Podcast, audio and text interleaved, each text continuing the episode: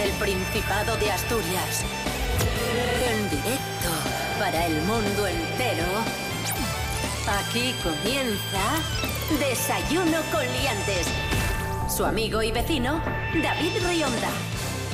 Buenos días Asturias, hoy es jueves 29 de julio de 2021, son las 7 y media de la mañana. Conectamos con León, allí se encuentra el campeón de España de monólogos, Pablo BH. Buenos días, Pablo. Buenos días, Asturias. Es muy cómico. Rubén Morillo, muy buenos días. Buenos días, David Rionda. Buenos días, Pablo BH. Buenos días a todos y todas. Como hacemos eh, cada mañana, comenzamos el programa con el pronóstico del tiempo, lo que pronostica la Agencia Estatal de Meteorología. Nieblas por la mañana en toda Asturias, sobre todo en la zona centro, ahí es donde vamos a tener más concentración de estas brumas matinales, ojo si vais en coche, y un día encapotado durante prácticamente todo el día. Pueden abrirse claros en la zona del litoral por la tarde, y me da mucha rabia porque estoy viendo el mapa significativo que nos brinda la EMET, y justo por debajo de la cordillera cantábrica, después del Pajares, veo el pueblo de, de Pablo BH con sol, veo León con sol, Ponferrada con sol,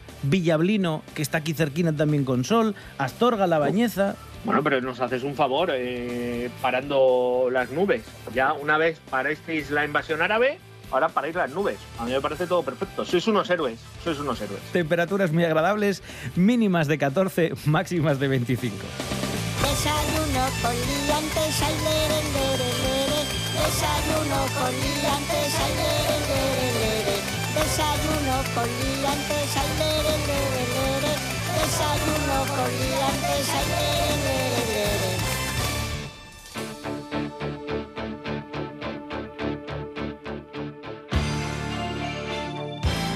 Arrancamos el programa de hoy en Quirós, nos vamos al Museo Etnográfico de Quirós que nos ofrece una exposición muy interesante y muy bonita, una exposición de juguetes antiguos. ¡Qué guapísimo! Eh, peonzas, diábolos, triciclos, elementos que entretuvieron a los niños desde los años 50 hasta nuestros días. Esta muestra puede visitarse hasta el 17 de octubre en la sala principal del Museo Quirosano. Eh, como os podéis imaginar, el trabajo para recopilar todos estos juguetes ha sido muy intenso y abarca desde disfraces muy muy antiguos hasta, por ejemplo, la exitosa videoconsola portátil Game Boy de los años 90. Vamos a escuchar a la directora del Museo Etnográfico de Quirós, Alba Rodríguez. Se van marcando diferentes pinceladas de juguetes a lo largo de la historia, pues desde los caballitos de balancín o caballos de palo, las bicicletas, triciclos y demás. Eh, los eh, muñecas, eh, hay una colección de muñecas de los años 50 y 60 buenísima. Esos deportes, juegos, como puede ser el esquí o puede ser el fútbol, los resultados son muy positivos, de verdad, porque la gente desde la que se emociona recordando esos años mágicos de la infancia, gente que se sorprende, como pueden ser los más nenos, que dicen, uh, pero jugabais con esto. Y si no tenéis tiempo a visitarla, yo os invito a venir a mi habitación, que más o menos es lo mismo. ¿sabes? Pero un poco más actual, ¿no? Juguetes bueno, más, no creas. más ¿eh? contemporáneos. Yo, yo creo, yo creo que abarco desde los, los 80, de los máster de los 80, con Skeletor y todo eso, hasta, hasta el día de hoy. ¡Joder, qué friki eres! Mola, y yo creo que los juguetes sirven un poco para ver cómo evolucionamos, ¿no? Y, y cómo, qué, qué modas y qué nos hacía de pequeño ilusión y tal. Entonces, mira, yo creo que se me puedo escapar. Encima es hasta él. 17 de octubre, Museo Ah, pues Etnográfico de Quirós. Además, un Pues sitio fijo que voy a precioso. verlo. Fijo que voy a verlo. Y si echamos un vistazo, si repasamos la lista de los juguetes más vendidos de la historia, muchos de los juguetes más exitosos de todos los tiempos eh, precisamente se vendieron en los años 80. Sí, tuvimos suerte, ¿no? De, de nacer en la, en la época de los juguetes más exitosos. Y si queréis, os puedo hacer un, un top 3. Adelante. Uh, bien, bien, bien. Vale, pues mira, voy a empezar por el, por el número 3, ¿vale? Y os voy a dar pistas a ver si lo adivináis. Vale. Es, es un juego de mesa, ¿vale? Que se sigue jugando mucho. La Ouija. ¡Es usted imbécil! Es verdad, poca broma, es verdad que se hizo. Pues sí, sí, puede ser. Se vendía como Puede juego, ser. sí, sí. Pero, pero es de cultura general y eh, cuando ganas en ciertos casillas te dan un, un quesito. Eh, fácil. Hombre, el, el El trivial, trivial. claro. Claro, el Trivial Pursuit es el tercer juego más vendido de la historia, o juguete, mejor dicho, y salió en el año 1984. O sea, ya ha llovido, ¿eh? Pero ahí sigue al pie del cañón. Vale, el número dos. Este a lo mejor os cuesta más. Eran unos bebés que nacían de un tipo de hortaliza. ¡Como yo! Mira, es del año que nací yo, de 1983. Estas muñecas que eran muy rechonchas, como con, con muchos papos, Sí, así Ah, como- vale, con vale. con, la cara, con la cara muy redonda. No, pero por el, Efectivamente. por el Ah, la nombre- muñeca repollo. repollo, Sí, eso. yo por el nombre sí lo sé, pero no Efectivamente. recuerdo. ¿Qué, qué Sí, sí, sí, diciendo? sí, Hombre, sí, sí, sí. Que venían de unos repollos, efectivamente. Segundo juguete más vendido de la historia son las muñecas repollo, que bueno, Ostras. como bien ha dicho David, son estas que tenían así los papos gordísimos y ese pelo así súper rizado que luego lo intentabas peinar o alguna y, y, te despedías del, del peine. Pero en el número uno, yo creo que esto os va a costar. Es posiblemente uno de los puzzles más difíciles del mundo. Hay campeonato mundial y Es- bueno, se caracteriza por tener muchos colores. Este, este sí lo sabemos porque yo creo que hemos hablado en más de una ocasión de, de este juguete como el más vendido de la historia. Y es el cubo de Rubik. Felicidades. Efectivamente, el cubo de Rubik, juguete del año 1980 y que hasta el día de hoy se han vendido, ojo, eh, agarraos, 350 millones en todo el mundo. Y en Asturias, sobre todo en la zona rural, también hemos tenido nuestros propios juegos. Vamos a hablar de juegos tradicionales asturianos. Hay muchos, hemos elegido los más famosos, que además de juegos son deportes. Sí, muchos de ellos son deportes y estos no necesitan pilas ni electricidad, son juegos tradicionales, como bien dice David. Vamos a empezar por la llave. Yo no sé si te suena, Pablo, eh, el juego de la llave. Es un juego tradicional, consta de un elemento que se clava en el suelo, que es una vara de hierro, que tiene como tres aletines, tres especie de, De aspas, sí. por así decirlo, y tienes que acertar desde distancia con una ficha a dar a estas aspas que giran sobre sí mismas en, el ver. palo central en el que están clavadas. Hay algo parecido que yo sí que he visto que jugáis en León, que es el tiro al cuerno, que eran unos cuernos que se clavaban, Ah. en, que se clavan en la tierra y tenéis que darle Sí, sí, sí, distancia sí, sí. a los cuernos. Pues esto es similar, lo que pasa que tienes que atinar a esta especie de aspas. Hay muchísimos más juegos tradicionales. Algunos los hemos dejado fuera porque tienen competiciones oficiales o regladas y están demasiado extendidos. Por ejemplo, eh, el bateo de oro, que se estila mucho en Navelgas y que consiste en, pues, con el agua del río, batear y batear hasta sacar pequeñas lascas, pequeñas pepitas de oro. O, por qué no, el bolo cuadreada, que también tiene su campeonato regional y que consiste, como muchos sabréis, en tirar estos bolos tan altos que tenemos y que tienes que evitar tirar uno pequeño y hacer combinaciones. O, por qué no, también, si queréis la otra destreza del bolo celta, el que son muchos bolos chiquitinos que se ponen así en línea recta y que tienes que tirar y hacer que pasen por encima de una red. En fin, podríamos estar hablando de juegos tradicionales asturianos muchísimo tiempo porque tenemos muchos y muy divertidos. Y muchos y muy buenos eh, son los grupos que tenemos en el Principado de Asturias. Por ejemplo, el patio de tu casa, a quien vamos a escuchar con este tema, El Camino de Vuelta.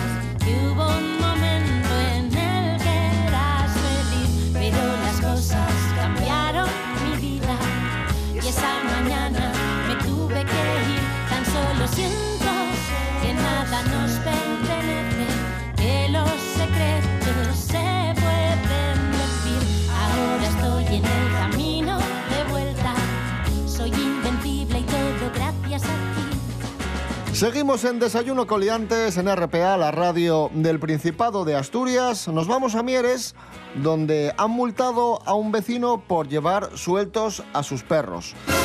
El problema es que quizá el castigo, quizá la multa, sea desmesurada, bastante desmesurada. Rubén Morillo, cuéntanos. Sí, 1.200 euros le han pedido a este vecino de Mieres por simplemente pasear con sus perros, sus cuatro canes, cuatro border collie, que soltó un ratito mientras estaba dando el paseo con ellos. La policía le vio y le ha llegado a su casa una multa de 1.200 euros. ¿Por qué ocurre esto? Porque mm, en Mieres hay un bando municipal, bueno, eh, en concreto una especie de borrador de ordenanza que es la más restrictiva, la ordenanza más restrictiva y con las sanciones más duras de todo el territorio español. El ayuntamiento ha tomado buena nota y dice que lo van a revisar, que le van a echar un ojo a la normativa porque quizás se han excedido con las multas. Me dio miedo cuando dijisteis el ayuntamiento lo va a revisar porque todavía dicen pues, contra los 2.400 y, y tenemos noticias otra vez. Pero bueno, no, no, seguro que el ayuntamiento toma conciencia y, y se da cuenta que ha sido un poquito desmesurado.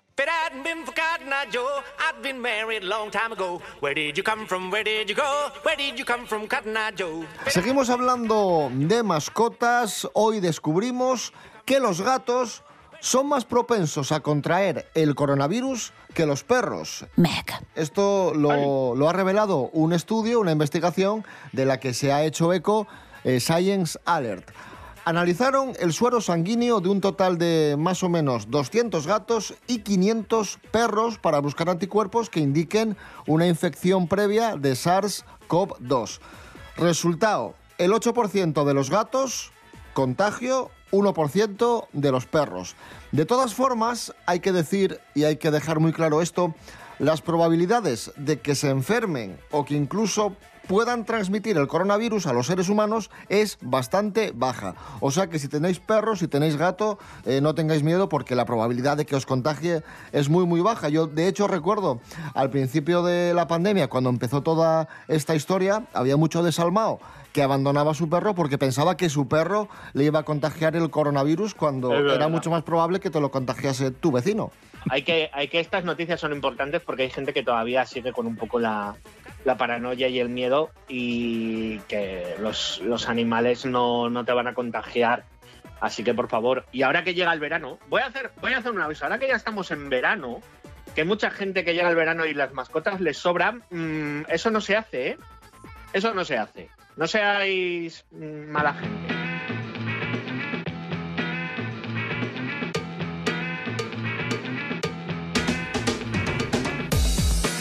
Y lo de sacar a pasear al perrín por el parque también es una buena mm, estrategia, táctica, truco para ligar. Que hay mucha gente que lo hace, ¿no? Que tú vas con el perrín y, y yo qué sé, eh, eh, tu perrín se acerca al perrín del chaval o la chavala que tienes por ahí Claro. cerca y eso mm, sirve para entablar conversación. Oye, ¿cómo se llama? ¿Qué raza es? ¿Cuántos años tiene? No sé qué. Estas cocinas, ¿no? Eh, cada uno, oye, utiliza sus, sus trucos para... para Vaya armas. pues atención al método de ligue que ha utilizado un cómico para ligar con las atletas olímpicas de Tokio. Mucho A ojo a esto. Ángela Busto, buenos días.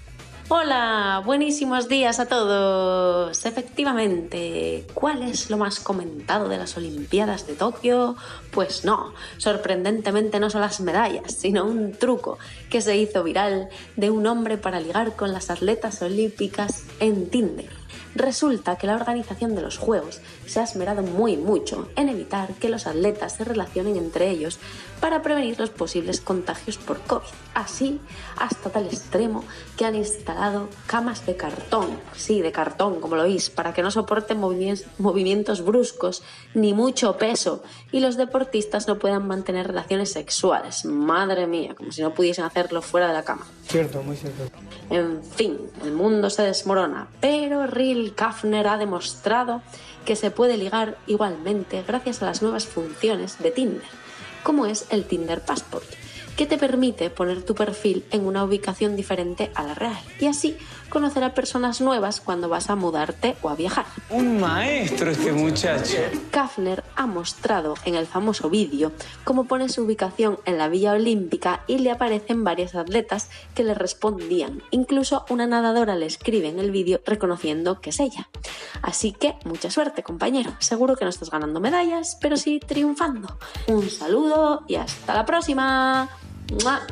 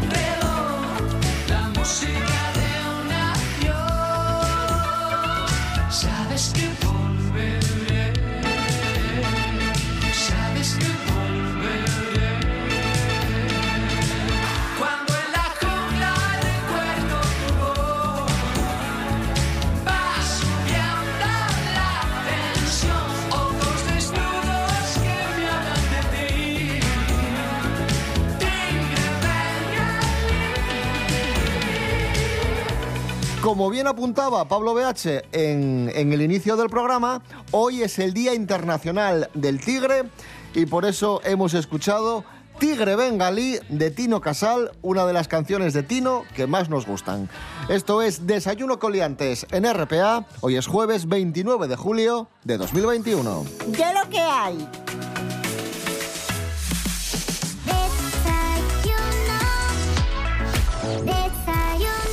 Y ya está entrando por la puerta nuestro experto en cine, Miguel Ángel Muñiz, Jimmy Pepín. Un aplauso para él. ¡Bravo, Jimmy!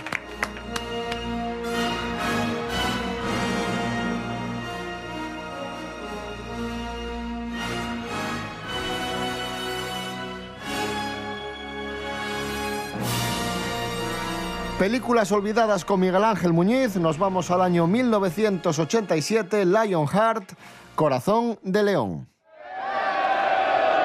Robert Naylor, you are now Lord of Ban, and you shall bow to no one but me and God Almighty Himself.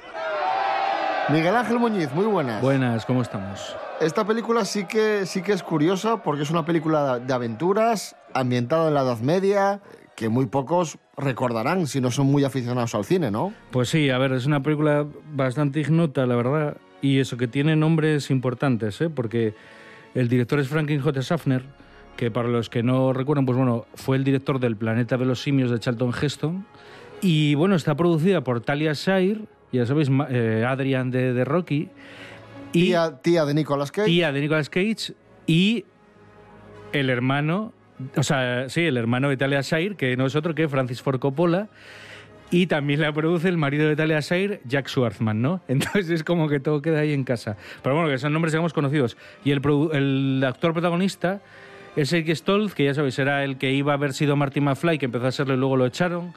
Y que luego es el protagonista de La Mosca 2, sale en Pulp Fiction, bueno, Eh, actor juvenil muy famoso en los 80 que luego desapareció. Sí, de una película que habíamos hablado de ¿no? Una maravilla con clase, eh, era el protagonista. Y luego sale otra gente ilustre por ahí, como Gabriel Byrne, ¿no? Que, que, bueno, en aquellos años ya tenía cierta fama, ya había hecho Excalibur y algunas películas importantes en, en Inglaterra.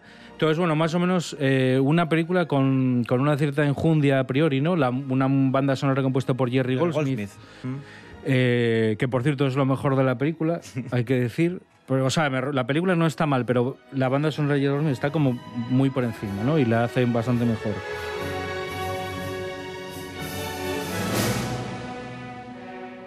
Y esto es una cosa curiosa porque está más o menos basado en una especie de, de relatos escritos eh, pues de aproximadamente el 1100, 1100 y algo, que hablaban, bueno, sobre un, grupo de, de personajes eh, por la zona de, de Francia que se dedicaban a raptar, a esclavizar a niños y venderlos ¿no? a, bueno, a esos comercios con, con lo que eran los árabes del momento y demás. ¿no? Y sobre este argumento, bueno, pues eh, se construye esta película que trata sobre un joven de una aldea que quiere unirse a las cruzadas del rey Ricardo, ¿no? De ahí su nombre, Lion, eh, Corazón de León, que era como llamaban al rey Ricardo, ¿no? Y es una película mm, bastante, os digo, bastante poco conocida. Dentro de la carrera de Frank J. Schaffner es casi la última, porque un par de años después creo que hará su última película eh, y ya va a morir casi inmediatamente. Eh, y en esta, Ri- Ricardo, es una película bastante ambiciosa en, en esos años 80. Fracasa miserablemente. Es cierto que mucha carga negativa la tiene Eric Stolz, porque bueno, es un actor que yo creo que quizá no tenía la suficiente enjundia interpretativa para salir airoso. Es un tío gafe. Sí, y aparte es difícil, ¿eh? al parecer. Es un tipo, Eric Stoltz es como un tipo eh, Que no fácil muy con él, especialito para trabajar, sí, un poco divo, digamos, ¿no? Quizá. Pues ahí está eh, Lionheart, película del año 1987, desconocida, película de aventuras ambientada en la Edad Media, película olvidada que os traemos como curiosidad hoy aquí en Celuloide Maltratado, la sección de cine olvidado de Miguel Ángel Muñiz. Miguel Ángel, muchas gracias. Venga, hasta la próxima. Pero, ¿por qué me hablo del pasado?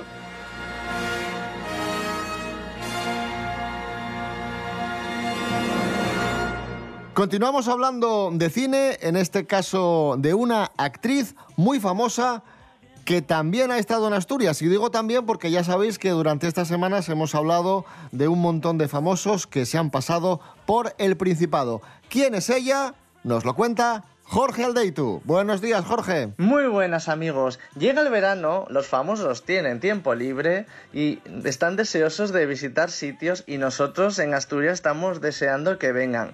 Sí que es verdad que 2020, el año pasado, a pesar de estar en plena pandemia, Asturias fue un lugar muy visitado por los famosos. Yo en esta sección, normalmente todas las semanas, os hablaba de dos o tres famosos que andaban por la tierrina comiendo cachopo, bebiendo sidra, disfrutando, que al final es lo que hay que hacer en vacaciones. Y este año no hay tanta afluencia de famosos, pero bueno, los que vienen son de calidad, lo pasan de maravilla y lo demuestran en sus redes sociales. Una de las que está estos días por el oriente asturiano es Natalia Berbeque. Además, la actriz tiene un poco de vinculación con la tierra porque sabéis que estuvo trabajando en la serie Doctor Mateo, que se grababa en Lastres, con lo cual volver a Asturias para ella tiene que ser, aparte de, de un desahogo y unos días de paz, como, como un momento de, de volver al sitio donde fue feliz y donde trabajó. Otro de los famosos que tenemos por aquí estos días es hijo de la tierra, es un hijo pródigo, es David Villa y lo hemos podido ver en sus redes sociales fotografiándose en el Sella. Estos han sido los que más se han fotografiado esta semana en redes sociales, pero sabemos que han venido muchos más como Willy Bárcenas, Vanessa Martín, Estopa, que estos a pesar de, venir a dar un concierto, sabemos que disfrutan, pasan algo de tiempo aquí, ven lo poco que les permite la agenda y la verdad que son siempre bienvenidos.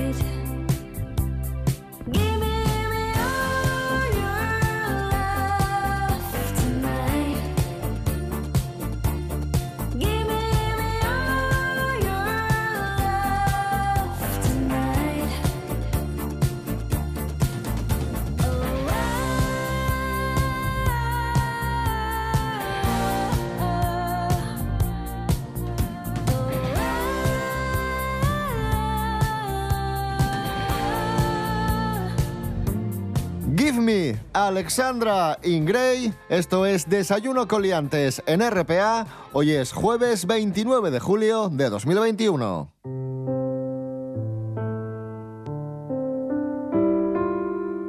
Estos días perdíamos al referente radiofónico Menchu Álvarez del Valle. Falleció a los 93 años en su casa de Ribadesella. Hombre, como diría aquel, no es cosa menor ser eh, la abuela de la reina de España, que es eh, en lo que incidieron prácticamente todos los medios nacionales.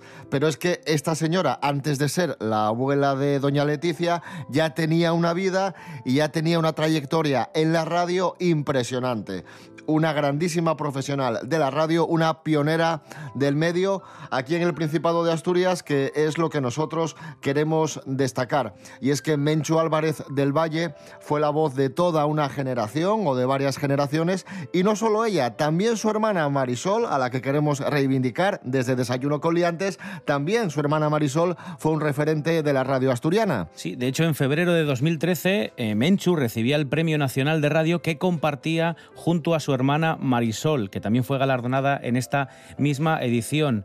Una vida, la de Marisol, que quizás no conozcamos tanto como la de Menchu, pero también otra pionera de la radio a la que descubrió el mismísimo Bobby de Glane, que también fue descubridor a su vez de grandes como Luis del Olmo o Jesús Hermida. Cuando conocí que había muerto Menchu Álvarez del Valle, eh, con las primeras personas con las que comenté la noticia fue con mis padres y, y mis padres me hablaron muchas veces de ella. Mi madre destacaba un concurso que ella escuchaba mucho, Rumbo a la Gloria, un concurso que se emitía hace muchísimos años en Radio Oviedo y que era algo así como lo que ahora denominamos talent shows, ¿no? Un concurso de, de talentos que presentaba Mencho Álvarez del, del Valle y que mi madre recuerda con, con muchísimo cariño y destaca sobre todo lo buena locutora que era Menchu. Buena presentadora, buena locutora. Yo la escuchaba mucho, me gustaba mucho que presentaba en el Teatro Principado, rumbo a la gloria.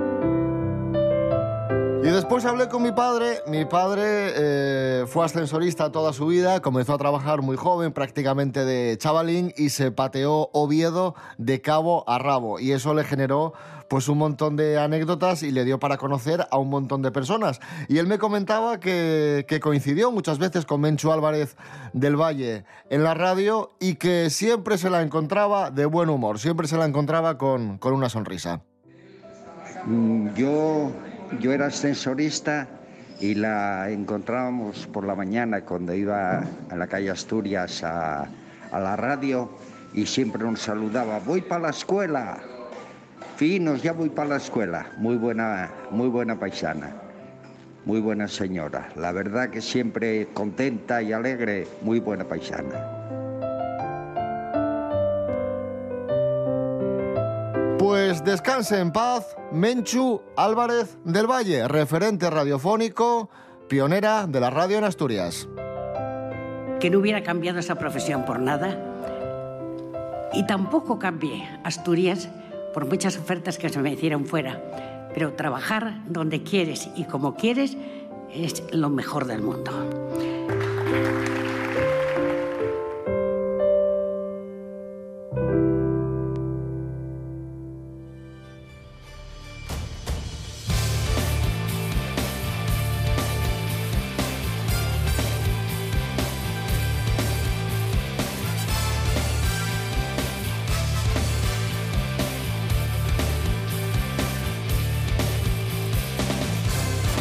Regresamos mañana a las siete y media de la mañana. Recordad, Instagram, Facebook, ahí estamos, en redes sociales, Desayuno Coliantes, y también os podéis escuchar en www.rtpa.es, Radio a la Carta. Mañana a las siete y media, más y mejor. Rubén Morillo. David Rionda. Hasta mañana. Hasta mañana. Pablo BH, muchísimas gracias. Un abrazo. Pues un placer, y si nos estáis escuchando desde la cama, qué mejor forma de levantaros un día como hoy que con un buen salto del tigre. Si os quiere Asturias, hasta luego.